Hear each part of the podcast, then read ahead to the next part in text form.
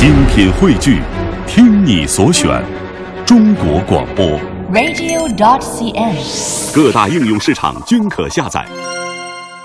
请你听《吉他与初心》。心灵不再孤单，因为你我分享。读心灵。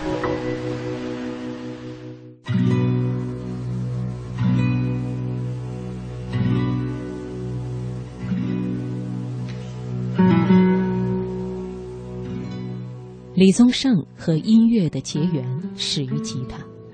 童年时，这个台北郊区瓦斯行老板的儿子的第一个人生梦想是做木匠。直到六岁那年，他在一把借来的破烂尼龙吉他上学会了第一个和弦。吉他带来了音乐，音乐改变了李宗盛的命运。高中毕业，成绩很烂的李宗盛，白天给煤气公司送气，晚上就到餐厅唱欧美流行金曲。几个朋友组了个民谣乐队，名字就叫木吉他。吉他对李宗盛有多重要？他不仅仅是最忠实的伙伴，他甚至可以被比作灵魂伴侣。李宗盛说：“他比任何一位女人更了解我，他知道我内心所有的不安和沮丧。”从弹一把破琴长大的李宗盛这一辈，到后来有钱了、弹得起好吉他的下一辈音乐人，认可的吉他永远是西方制造，确切地说，是东方工厂生产出来的西方贴牌吉他。这令李宗盛感到遗憾。我始终觉得，我们既然能创作出那么多脍炙人口的自己的歌，也应该有一个被我们的音乐人衷心认可和接受的自己的吉他品牌。李宗盛有心改变这种现状，早在1987年，他就一度离开台湾，去以顶级手工吉他制造而闻名于世的加拿大探访。不少琴师身居深山，自给自足，如同隐居。李宗盛很快发现，琴师们的这种生活方式并非返璞归真的姿态。事实上，这几乎是做一把好琴所需的对木料的亲近与了解所决定的。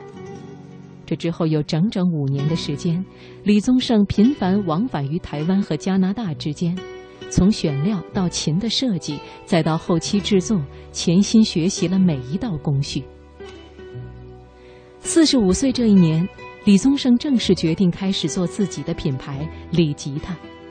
他定居上海，在离上海不到七十公里的小镇租下了一间小厂房。经过四个多月的摸索和调音，第一代李吉他的三把圆形吉他就此问世。我觉得我对音乐的理解，我对琴的理解，我对人生的理解，都到了可以做琴的程度。李宗盛强调自己并非是玩票，心态和工艺都将经得起考验。李宗盛说：“像他这样做吉他，如果是当成一项爱好的话，大概比玩跑车、高尔夫还烧钱。但是他不同，玩物丧志，但事业不计得失。做吉他是他人生下半场的新事业。”三把圆形吉他至今被妥当地保存在李宗盛的琴柜里。肯定有做不下去的时候，做不下去的时候就看看他们。手工制作的李吉他和工厂流水线上贴牌生产出来的那些琴，最大的差别就在于，即使两把琴的选材、制作程序和基本手法都一模一样，最后做出来的琴、琴出来的声音。依然千差万别。木头有生命，在不同的时间、不同的温度里，经过你的手，质感会不一样。当然，同一个琴师在不同的阶段和状态下，对琴的理解也不一样。手工对手艺人的折磨，是只有真正做起手艺人才能体味到的。李宗盛记得。李吉他刚刚开始接受朋友以及同行订单的那两年，他每天在工作台前一个人做到凌晨三点，那是常有的事。我没想到，我从小到大的第一个理想也能实现，就是做个木匠。在李宗盛看来，虽然都是几块木头加六根琴弦，但是每把吉他都有他自己的脾性，因此他喜欢给他的琴起名字。他做过一把叫“圣使”的琴，因为做它的时候，他想起了自己年轻时，那么多的吉他少年，个个说热爱音乐。几十年过去了，还有几个人在坚持？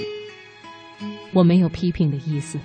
是想跟想学吉他的年轻人说，每一个梦想都值得被慎重对待，不能轻易开始又轻易放弃，那样我们的梦想就不贵重了。